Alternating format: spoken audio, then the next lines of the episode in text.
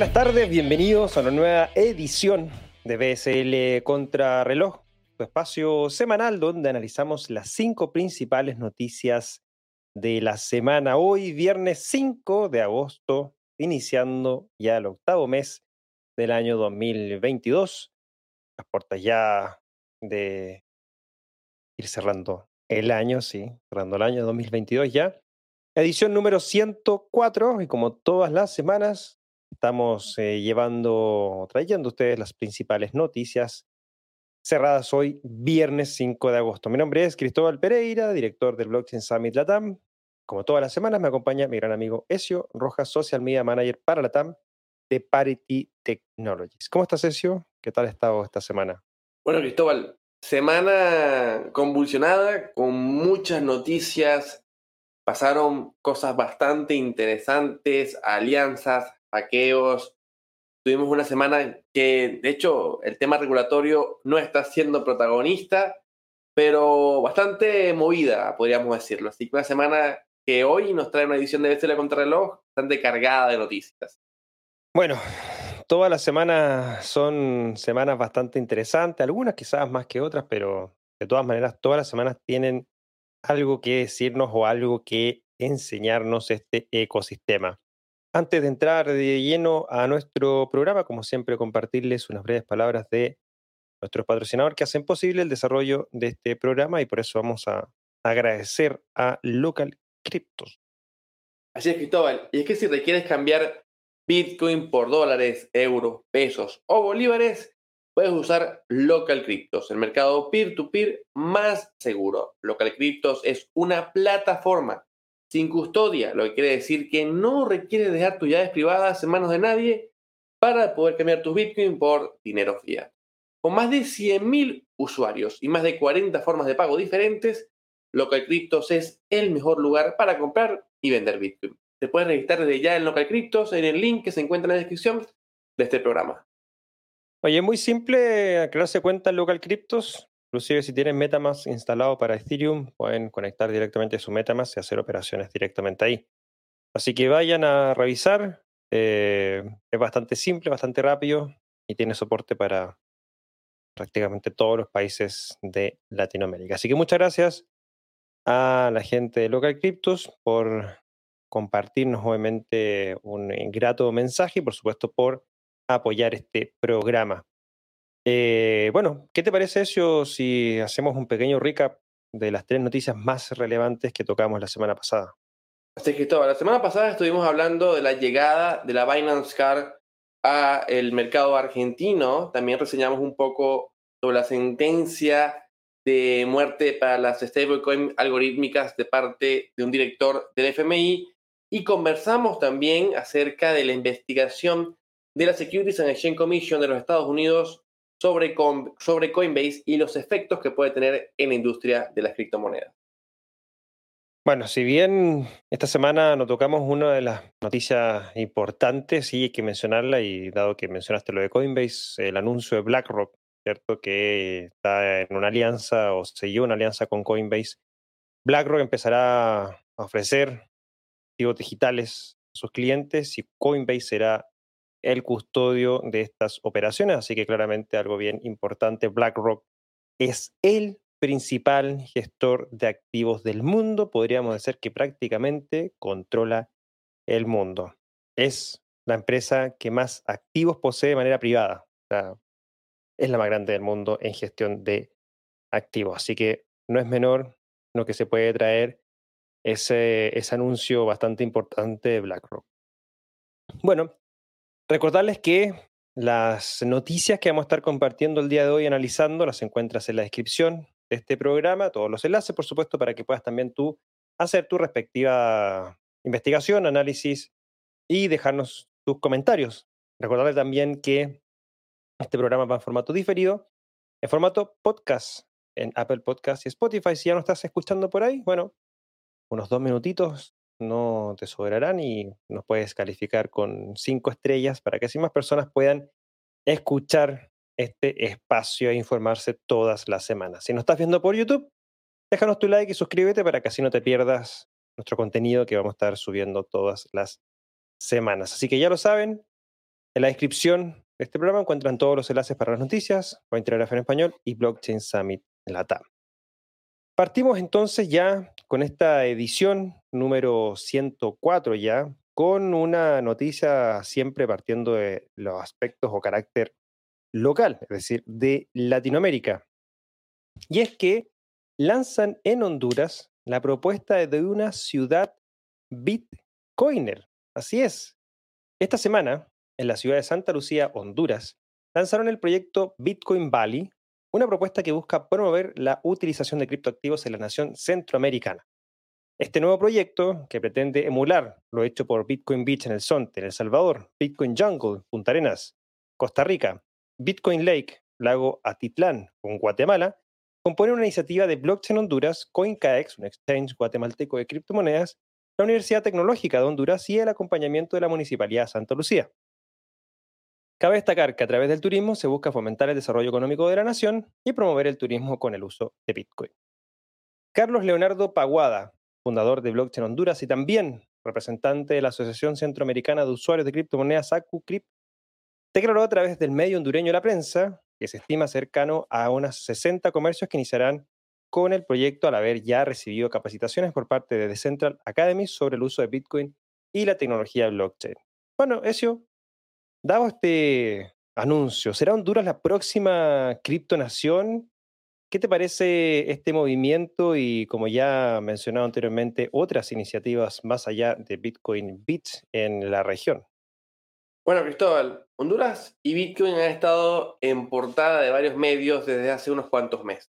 En marzo surgió una noticia que luego se vio que era una noticia falsa, de que Honduras sería el próximo país en anunciar a Bitcoin como moneda de curso legal, tal como lo hizo El Salvador. Sin embargo, lamentablemente la noticia fue falsa, aunque algo de cierto tuvo, puesto que en Bitcoin 2022, en Miami, pudimos ver a Samsung Mo nombrar tres jurisdicciones que estarían adoptando o proponiendo adoptar Bitcoin como moneda de curso legal.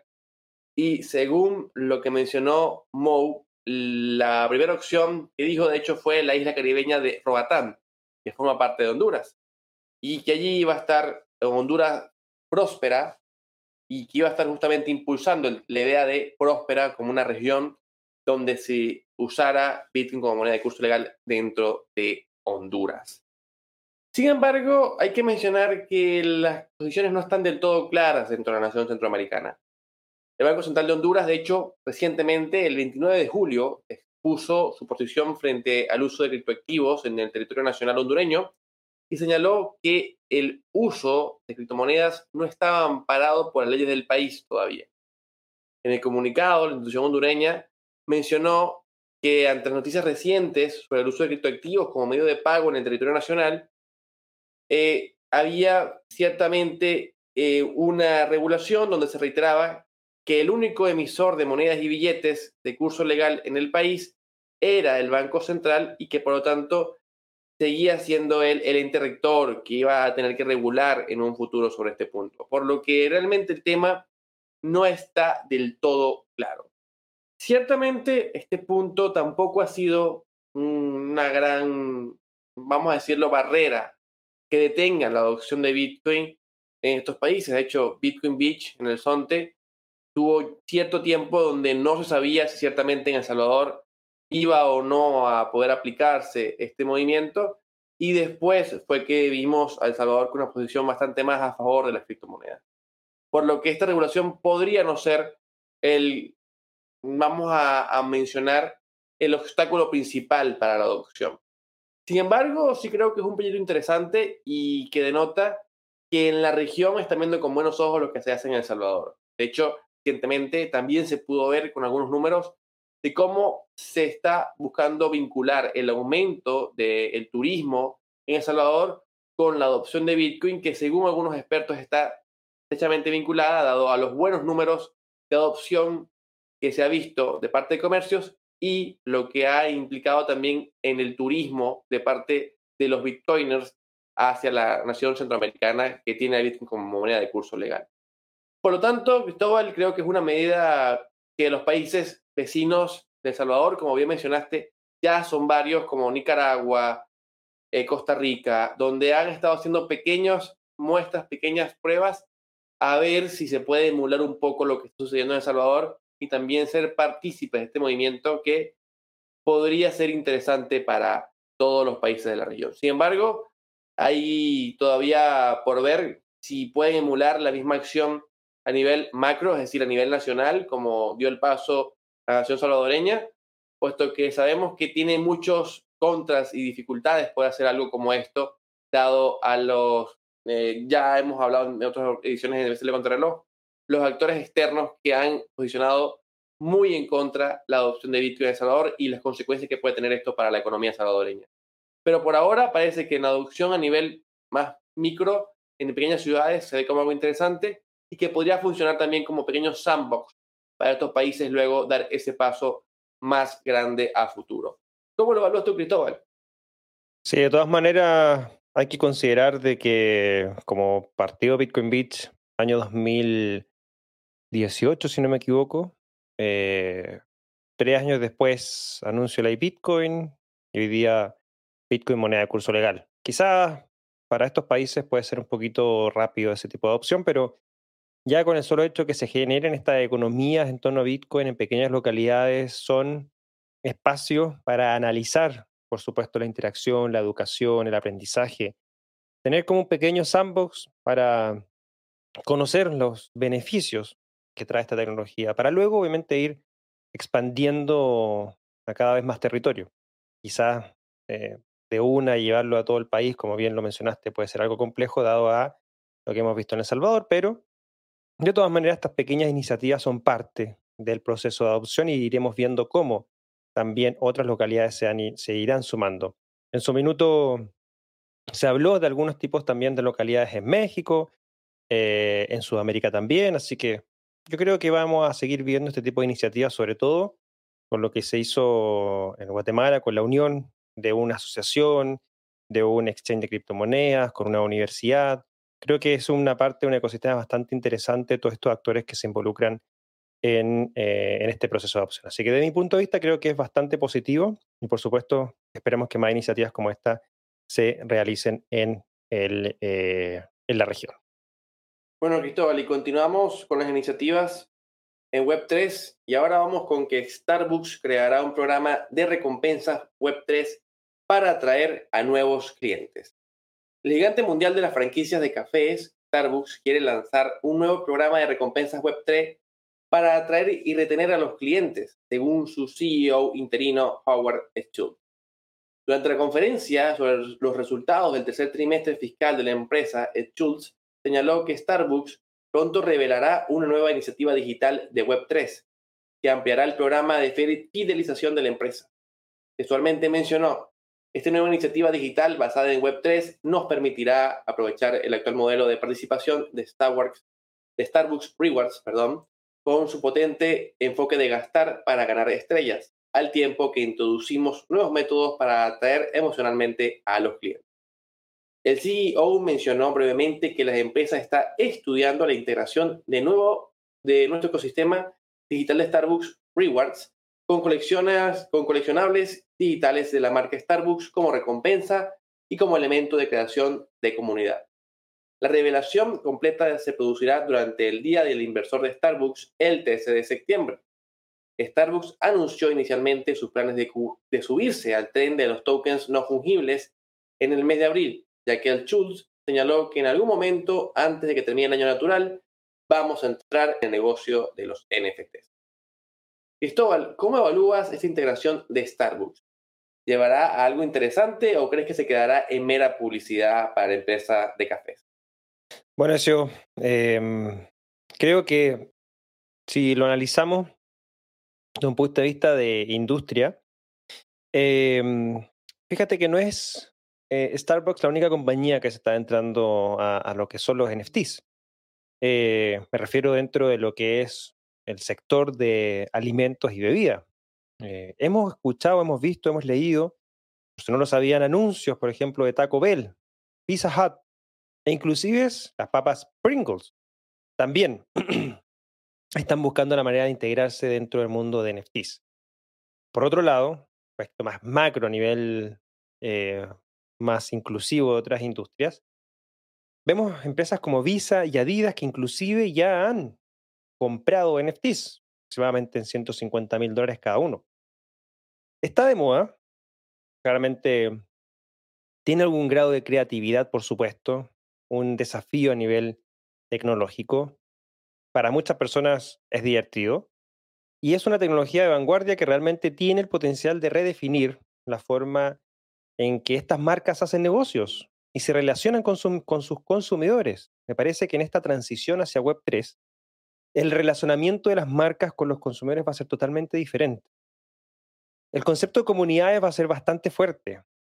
El hecho de cómo tu comunidad evalúe tu marca es parte fundamental del crecimiento que va a tener tu marca. Ya tu marca no va a valer solamente por su flujo de caja o su operación de negocio, va a valer por su comunidad, por quienes realmente van a sentirse parte de esa marca.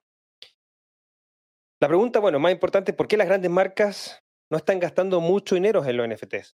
Las marcas exclusivas como Louis Vuitton prosperan en la escasez y están explorando NFTs de marca, obviamente también para el metaverso. Hemos visto como Gucci también se ha incorporado o, ha anunciado, ¿cierto?, que está integrando este tipo de medidas. De hecho, Gucci recientemente anunció que la moneda o el token Ape va a ser posible utilizarlo para poder comprar artículos de la marca. Las marcas también buscan constantemente formas de aumentar el compromiso de los clientes. Me parece que esto, el desarrollo de los NFTs y esta forma como de compenetración, eh, genera ese efecto de comunidad porque tengo algo que me pertenece y algo que me liga, por supuesto, con la marca. Entonces, claramente en ese sentido, esta tecnología brinda esos espacios de colaboración. Los NFTs pueden utilizarse para recompensar e incentivar al consumidor a través de regalos innovadores, accesos exclusivos y mucho más. Lo hemos visto y de a poco vamos a ir dándonos cuenta de que ese es un caso de uso bastante interesante que quizás no se ha explorado mucho, pero más que nada me parece por obviamente el proceso de adopción y entendimiento de la tecnología. Artistas también se han adentrado en estos mundos. Justin Bieber, Ariana Grande, The Weeknd, son parte también de la tendencia. La integración de Starbucks se ve que está en línea con las tendencias que se están viendo en diferentes industrias. El programa que tienen ellos es un caso de uso que yo lo mencionaba anteriormente bastante interesante porque son los Starbucks Rewards, que son finalmente puntos que uno adquiere por comprar en Starbucks. Entonces esos puntos son bastante importantes porque obviamente te van dando ciertas regalías. Ahora, si eso lo podemos transformar en, algo que se pueda compenetrar aún más y que los consumidores puedan obviamente tomarlo de cierta manera en un NFT, tiene un valor diferente. Em, si ya lo anunciaron en abril, lo vuelven a ratificar hoy, con algo más concreto, me parece que esto sí o sí va en serio. Y claramente podría posicionar a Starbucks como uno de los líderes en la integración y uso de este tipo de activos digitales. Así que en ese sentido, eso me parece que eh, lo veo con buenos ojos. Eh, obviamente eso va a traer mucho más atención hacia la tecnología. Claramente llevará a algo interesante. No me parece que es solamente publicidad. Como dije, ya lo anunciaron en abril. Lo eh, vuelven a ratificar hoy. Que creo que esto va sí o sí, que va a ser interesante cómo se va a desarrollar esto de cara, obviamente, al usuario. ¿Qué opinas tú respecto a este tema, Ezio? Está en mute vos. Perdón. Bueno, Cristóbal, ya te vas a poder tomar ese café con azúcar, crema y, leche que yo sé que te encanta, ese café así de Starbucks, ciertamente. Eh, no, realmente para mí concuerdo mucho con la visión que tienes del próximo paso que van a dar las empresas con todo el avance de Web3. Me encanta esa visión. Creo que cuando planteas el tema de la comunidad, el valor que va a tener, todo lo que va a envolver el uso y el, el cambio en la relación cliente consumidor, ahora miembro de la, de la comunidad, va a haber un, cambio interesante y creo que ciertamente por allí Web3 eh, va a pasar y creo que las grandes marcas ya lo están viendo y se están buscando adaptar a este cambio que se está ya dando, que es imparable. De todas maneras, como tú bien lo mencionaste, imparable. Yo creo que esa, esa, esa frase es importante. Seguimos con otra noticia ya de carácter negativo, y es que Nomad refuta las acusaciones de ignorar los fallos y establece una nueva dirección para devolver los fondos. El puente de tokens Nomad parece haber sufrido un fallo de seguridad que ha permitido a los hackers vaciar sistemáticamente los fondos del puente durante una larga serie de transacciones. Casi la totalidad de los 190 millones de dólares en criptomonedas han sido retirados del puente y solo quedan 651 dólares en la billetera del protocolo, según la plataforma de seguimiento de finanzas descentralizadas de Fiyama. Poco después de que la comunidad diera la voz de alarma sobre el posible exploit, el equipo de Nomad confirmó a las 11.35 pm UTC que estaba al tanto del incidente relacionado con el puente de tokens Nomad, añadiendo que actualmente está investigando el incidente. El equipo no respondió inmediatamente a nuestra solicitud de comentarios según las fuentes de Cointelegraph en, estaban cubriendo esta nota. Nomad es un puente de tokens que permite la transferencia de tokens entre Avalanche, Ethereum, EVM, EVM, MOS, Milko, Meda y Moonbeam. Mientras tanto, la plataforma de contratos inteligentes Moonbeam, de la red de Polkadot, cuyo token nativo es GLMR, era uno de los objetivos del exploit Nomad, entró en modo de mantenimiento a las 11 y 18 pm UTC para investigar un incidente de seguridad. Bueno, creo que el año pasado eso la tendencia fue el hackeo a los DeFi, plataformas DeFi. Este año claramente hay una tendencia hacia los bridges o los puentes, un nuevo puente que ha sido hackeado. ¿Qué crees que se está desarrollando? ¿Crees que hay algún tipo de solución para este tipo de ataques? Bueno, eh, ciertamente, Cristóbal, lo que mencionas de los hackeos a los puentes eh, está siendo el punto central de la seguridad en el ecosistema blockchain. Y es que tras el ataque de Norman Bridge, Time Analysis, esta empresa forense blockchain, estimó que ya se han robado más de 2 mil millones de dólares en criptodivisas a través de 13 ataques distintos a Bridge en lo que va del 2022. Y estamos apenas al inicio del octavo mes del año. Los ataques a los puentes cross-chain representan hoy en día cerca de un 70% del total de fondos robados por hackeos en el ecosistema de criptomonedas. Es decir, de cada 10 dólares robados, 7 han sido por hackeos a bridge o puentes cross-chain. Y es que la verdad es que los puentes son un objetivo atractivo para cualquier hacker porque a menudo cuentan con un punto de almacenamiento central donde se resguardan una gran cantidad de fondos que hacen que sea ese honey mount, como se dice, es decir, ese punto atractivo para todos los hackers ladrones que quieran robar fondos.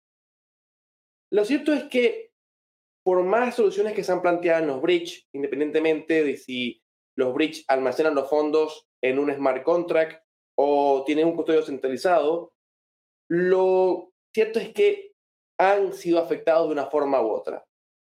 Y además también estamos viendo que uno de los principales fallos es que inclusive a nivel de código no están siendo muy bien llevados. De hecho, según lo que se planteó, el bridge de Nomad, el error estuvo en la línea de código, porque precisamente en una línea de código eh, los valores de cero y mm, sin fondos estaban muy cercanos. Y algo realmente no soy técnico, así que realmente la explicación por allí fue que pude lograr entenderla, algo que fue usado por los atacantes, porque de hecho este fue, y algunos dicen también de forma de chiste, que este es uno de los primeros hackeos colectivos, puesto que no hay un solo hacker, sino que en realidad fueron varias personas que se aprovecharon de la vulnerabilidad, que vieron en el momento directamente en el código y por la interacción de los smart contracts con el bridge, y también drenaron los fondos de este bridge. Lo cierto es que todo esto, toda esta realidad de los bridge que se plantea en la industria blockchain sobre lo que quiere plantearse de cross-chain, ha dejado ver que precisamente la visión cross-chain es muy complicada y posiblemente no sea el camino correcto. Ahora me preguntas, ¿qué soluciones tenemos? Personalmente creo que el ecosistema blockchain va dirigido hacia una realidad multi-chain, no cross-chain, que es diferente. Hoy en día, a nivel de multi-chain, contamos con en la industria dos grandes protocolos, Polkadot y Cosmos. Polkadot recientemente presentó XCM, un formato de mensajería para intercambiar datos e información entre parachains, que son blockchains soberanas conectadas a su relay chain, mientras que Cosmos tiene lo que se conoce como la Inter-Blockchain Communication, la IBC, que le permite a los usuarios transferir también información o criptoactivos sobre blockchains eh, independientes y diferentes entre sí. Estos protocolos justamente están buscando plantear una realidad multi-chain donde no se dependa en gran manera de los bridge, que pueda haber un intercambio de información entre distintas blockchains de una forma más segura. Claro, cada uno de estos proyectos lo hace con soluciones diferentes, pero lo cierto es que más allá de la solución que brinde cada protocolo, la realidad es que hoy en día el modelo cross-chain está bastante perjudicado y podríamos decir que inclusive a nivel de imagen pública es muy difícil que recupere esa confianza.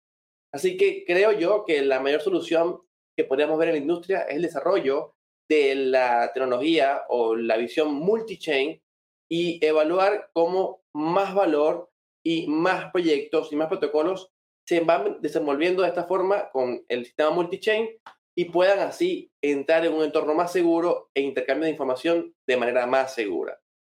¿Qué te parece a ti, Cristóbal, este tema de multi-chain versus cross-chain? Bueno, algo que claramente es bien técnico, no, no me he metido todavía tanto a, esa parte. De todas maneras, creo que es el siguiente next step, claramente en todas las redes y cadenas de bloques. Eh, quizás también ahí se puede mencionar Avalanche con sus subnets también, parte un poco del ecosistema que está construyendo desde el punto de vista de interoperabilidad también. Em, pero claramente que Polkadot y Cosmos son los ecosistemas, por así decirlo, que han nacido con esa finalidad desde el inicio de integración. Y creo que es el siguiente next step en la evolución de las cadenas de bloques para que puedan o permitan esta interoperación, interoperabilidad a nivel más nativo y que el riesgo de hackeo se disminuya a cero. Creo que falta todavía para que obviamente veamos un nivel de desarrollo tal que todo el ecosistema se permita desarrollar sobre este tipo de infraestructuras, pero claramente es algo que se está desarrollando, se está trabajando y claramente va a ser parte fundamental del crecimiento en las cadenas de bloques.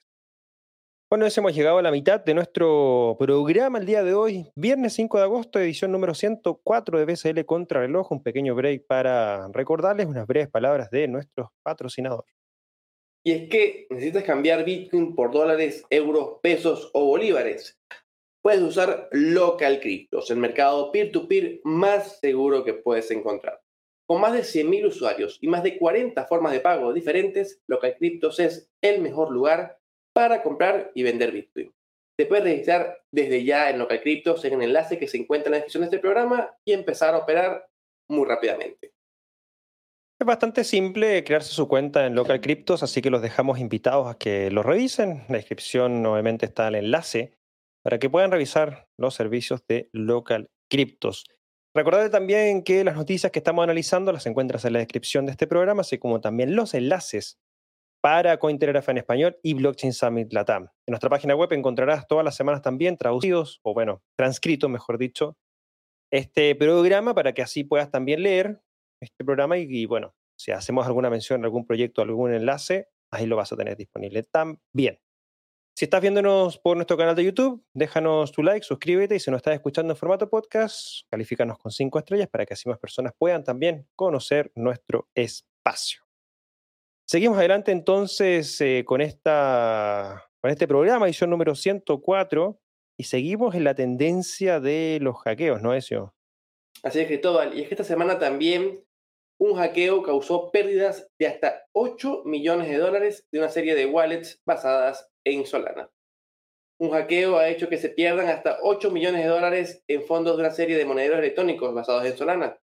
Y es que al momento de escribir este artículo, Solana llegó a ser tendencia en Twitter, ya que innumerables usuarios están informando sobre el hackeo a medida que se desarrolla, o están informando que han perdido fondos ellos mismos, advirtiendo que cualquier persona con monederos online basados en Solana, como por ejemplo los monederos Phantom o Slow, muevan sus fondos a wallets fuera de línea. Y es que en la semana pudimos ver el investigador de blockchain, Beck Shield, decir el 2 de agosto que el hackeo probablemente se debe a un problema de la cadena de suministro, que ha sido explotado para robar las llaves privadas de los usuarios de las wallets afectadas dijo que la pérdida estimada hasta ahora era de alrededor de 8 millones de dólares. Los proveedores de monederos basados en Solana, incluyendo Phantom y Slow, y el mercado de tokens no fungibles Magic Eden, están entre los que han comentado sobre el problema. mientras que el proveedor de monedero Phantom señaló que está trabajando con otros equipos para llegar al fondo del problema, aunque dice que no cree que esto sea un problema específico de Phantom al momento de reportar la investigación. Cristóbal, ¿qué fue lo que sucedió con Solana? ¿Fue un hackeo a las wallets? ¿Fue un hackeo a la red? ¿Qué fue lo que pasó con todo esto? Bueno, eso, la verdad es que bastante complejo. Estuvieron varios días tratando de entender qué fue lo que pasó. De hecho, todavía no hemos visto un post-mortem eh, post que generalmente se hace cada vez que hay un hackeo para explicar, ¿cierto?, qué fue lo que pasó. De hecho, esto partió, ¿cierto?, entre lunes y martes y recién el día jueves algo se logró entender de lo que había pasado. Por la investigación que hice, obviamente aquel que esté escuchando, esté viendo con una información diferente puede compartirla. Como digo, no hay un post-mortem eh, post y que explique paso a paso qué fue lo que pasó. El problema estuvo en un error en la configuración de Sentry. preguntarán qué es Sentry. Sentry es un centinela que envía información de toda aplicación a un servidor central, principalmente de los logs, errores, warning y de muchos otros tipos. Por ejemplo, estamos desarrollando una aplicación.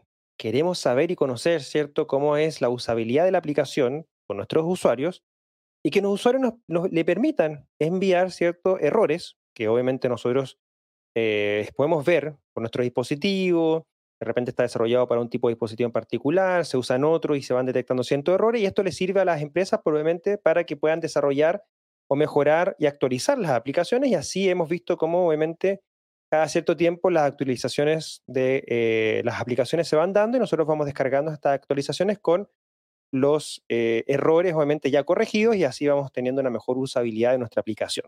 Entonces Sentry es principalmente lo que hace es tomar estos errores y lo envía al servidor central para que se puedan obviamente reparar. Por alguna razón que todavía se investiga, un, un developer de Slope, que es esta billetera de una que fue obviamente vulneradas activó el modo debug en producción, por lo que la aplicación empezó a enviar las llaves privadas y seed phrase en texto plano al servidor de Sentry de Slope. Aún no se sabe cómo es que las llaves privadas, luego de llegar al servidor de Sentry escaparon de ese servidor hacia los hackers y al parecer por ahí hay demasiadas malas coincidencias una tras otra y muchos hablan literalmente de malas coincidencias, por lo que puede oler a un tipo de inside job o un trabajo interno que en esta serie de errores consecutivos que fue un mundo perfecto permitieron al hacker robar más de 5 millones de dólares de activos de más de 8 mil billeteras hasta ahora. Como le dije, todavía no se ha publicado un post-mortem completo. El exploit parece haber afectado solo a los usuarios que han importado previamente cuentas a o desde Slop Finance. Entonces, claramente, eso, como lo pude explicar, pero de manera sencilla, este fue un error que se generó en Slope, producto de este servidor Sentry. Lo que hacía, obviamente, al generar estas llaves privadas era enviarlas de vuelta al servidor y del servidor se escapaban hacia el hacker y luego, obviamente, el hacker usaba esas seed phrase o llaves privadas para vaciar las billeteras que se habían generado.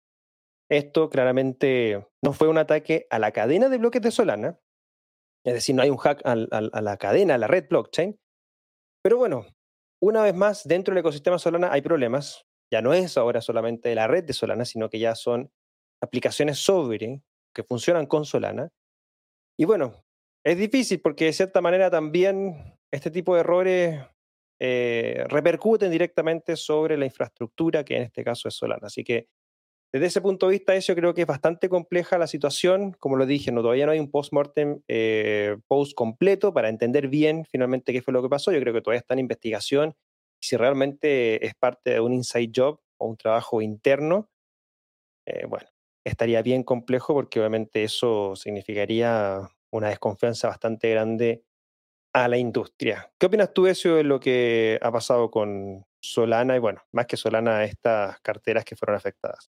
Bueno, sobre Solana, el tema de confianza también en este momento está bastante entredicho, porque también esta semana salió un reporte bastante completo a nivel de medios cripto, donde se reportó que uno de los principales protocolos DeFi, de hecho, el principal protocolo DeFi en su momento eh, estaba siendo llevado, en teoría decía, por un grupo de desarrolladores y luego se demostró que eran nada más dos personas con varias identidades, que, el gran parte de del dinero que se veía, el Total Value Locket de DeFi en Solana, era inflado porque se repetían los números seis veces entre los protocolos, es decir, que todo el ecosistema DeFi de Solana estaba basado en una mentira de dos personas que se crean un equipo, así que ha sido una semana muy complicada para Solana y su imagen pública y la confianza ante los usuarios, porque de verdad que fallo en unas principales wallets, el tema de las caídas que ya ha sido recurrente todo el año,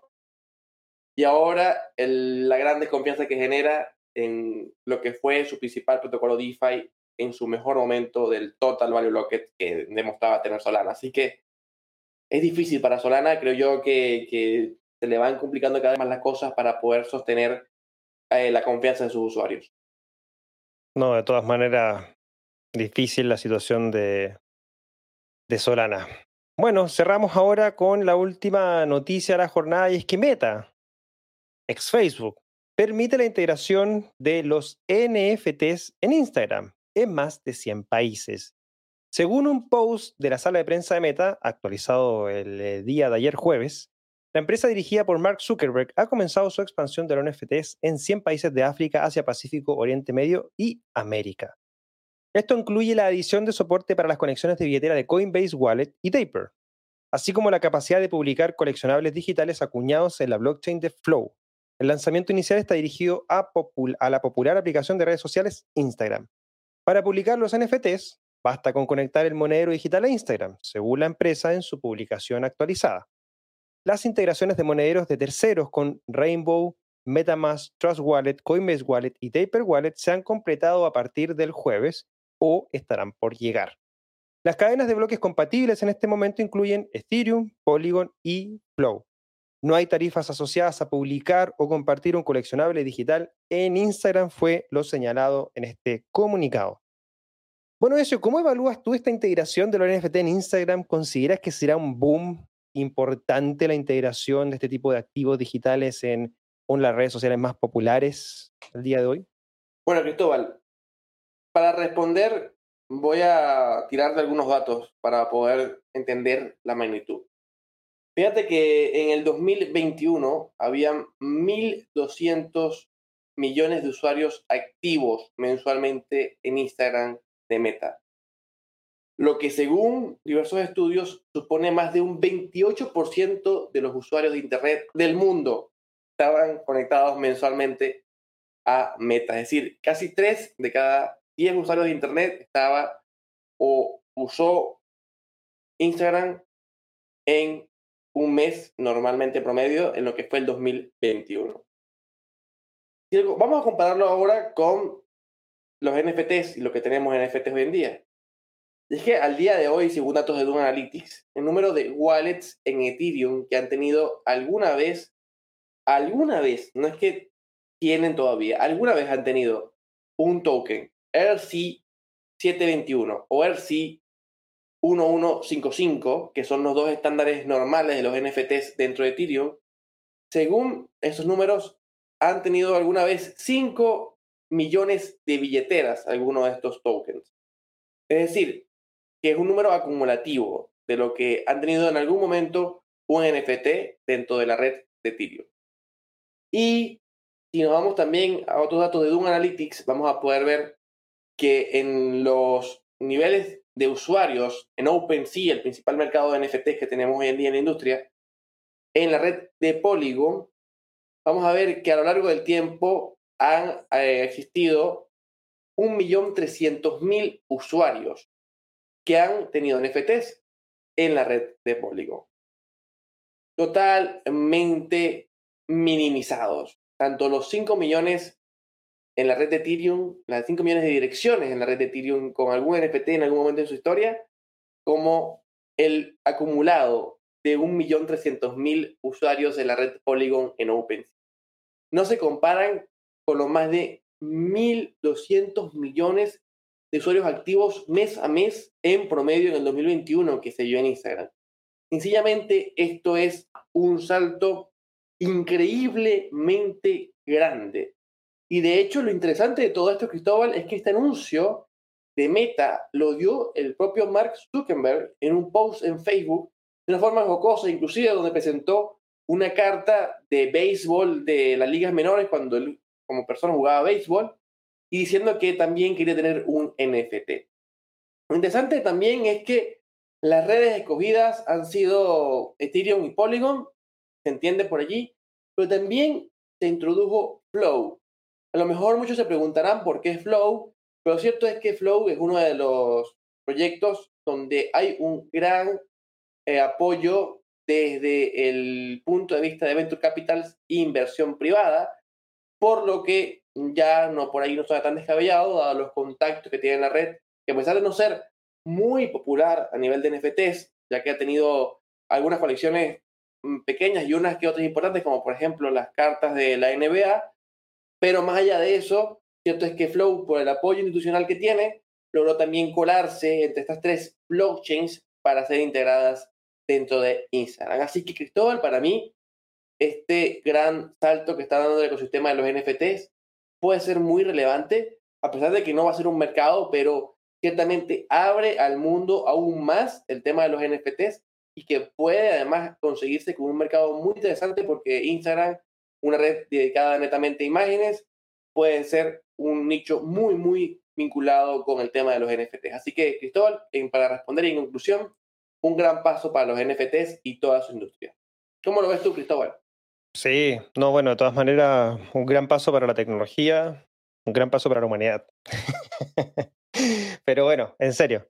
Eh, sí, los NFT era calcado que en Instagram debía tener este tipo de, activos integrados en, su plataforma. O sea, para los artistas digitales esto va a ser un boom, la posibilidad de tener una red social que cuenta, si no me equivoco, con más de mil millones de personas conectadas. O sea, una vitrina impresionante, mucho más que Twitter, obviamente, y eso le va también más eh, difusión y adopción a la tecnología. Así que nada más que decir que solo palabras de elogio para lo que se está haciendo, porque parte del proceso de integración, este tipo de activos digitales son parte de eh, este tipo de integraciones. Así que de todas maneras creo que es algo bastante positivo, interesante y esperemos que obviamente se saque bastante provecho. Ya tengo ahí mi NFT listo para poder integrarlo y mostrarlos en, Instagram. Tengo poquitos, tengo dos o tres, pero bueno. Tengo mi CryptoKitty que también lo puedo mostrar. el de la primera o generación 2, que, que el 2017 mintié. Lo voy a atesorar ahí por mucho, mucho tiempo. Así que, bueno, parte de lo que puedo mostrar ahí con mi, con mis redes sociales. Así que de todas maneras, interesante y bueno, claramente noticias positivas más que negativas este año por, o sea, esta semana por lo que se dio en el hackeo de estas billeteras y los puentes, pero raya para la suma, se sigue creciendo, creo que el anuncio de BlackRock con Coinbase bastante interesante también, hay que echarle mucho ojo a eso y otras noticias más que si bien no alcanzamos a cubrir, las puedes seguir en Cointelegraph en español. Llegamos a la final de nuestro programa. Eh, Ezio, bueno, Hemos analizado cinco interesantes noticias. Hemos hablado sobre esta ciudad cripto o Bitcoin, todavía no se entiende bien, pero bueno, una cripto ciudad en Honduras. También tocamos el eh, tema de eh, los NFT en Instagram recientemente, ¿cierto? También hablamos de la integración de Starbucks eh, hacia Web3 con el desarrollo de un proyecto basado en NFTs. Hablamos del hack al puente Nomad y terminamos también hablando de este hackeo que sufrió una de las wallets importantes de Solana. ¿Qué te han parecido las noticias de esta semana, Ezio? Bueno, Cristóbal, una semana bastante movida, una semana bastante interesante. Por primera vez en mucho tiempo no tocamos nada de regulación, eh, pero seguimos lamentablemente hablando de hackeos, que es un tema bastante recurrente también, y más el tema de los bridge, que como se mencionó ha sido bastante grande el problema en lo que va de año. Fue una semana con noticias bien variadas. Noticias positivas, noticias de adopción, noticias de hackeo, noticias donde seguimos viendo el tema criptonación, que ahora se impuso después de Salvador y que parece que está haciendo tendencia. Así que semana bastante variada y que trajo bastante contenido a veces le contrarreloj. De todas maneras, yo creo que bastante contenido y bueno, ya vamos a seguir trayendo más contenido. Próxima semana, Ed Latam en Buenos Aires, 11, 12 y 13 de agosto. Voy a estar por allá, así que si andas por allá, bueno, nos juntamos, nos ahí nos eh, conectamos. Feliz de poder conversar con todos los que anden por Ed Latam. También viene Ed Santiago el 23 y 24 de septiembre. Vamos a estar organizando ese evento Camino hacia la DEFCON en Bogotá, Colombia. Así que si quieres más información también Sigue las redes sociales de Blockchain Summit Latam para estar al día de todos estos anuncios que se vienen de cara a este fin de año que va a estar bastante movido en temas de eventos. Muchas gracias a todos los que nos han seguido de manera eh, en vivo, ¿cierto? Iván León, Raúl Pineda, que han dejado algunos comentarios ahí también. Muchas gracias y recuerden, todos aquellos que también nos han diferido, pueden dejar sus comentarios también. Los que nos están escuchando en formato podcast, dejaron las cinco estrellitas de calificación, eh, compartir este contenido. Si obviamente te parece de valor y crees que a alguien más le puede servir, compártelo. Y así más personas pueden conocer lo que estamos haciendo y la información que estamos trayendo semana a semana. Que tengan un feliz fin de semana. Nos estamos, bueno, escuchando o viendo la próxima semana en una nueva edición de BCL Contra Reloj. Amigo eso, te dejo para tu despedida también. Bueno, Cristóbal, gracias nuevamente por la oportunidad de estar aquí contigo. Gracias a toda la comunidad que sigue viernes a viernes este programa y así como también los que nos ven por diferido.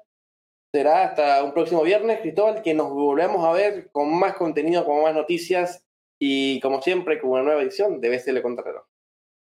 Así es, que estén muy bien y hasta, bueno, la próxima semana. Chao, chao. Chao.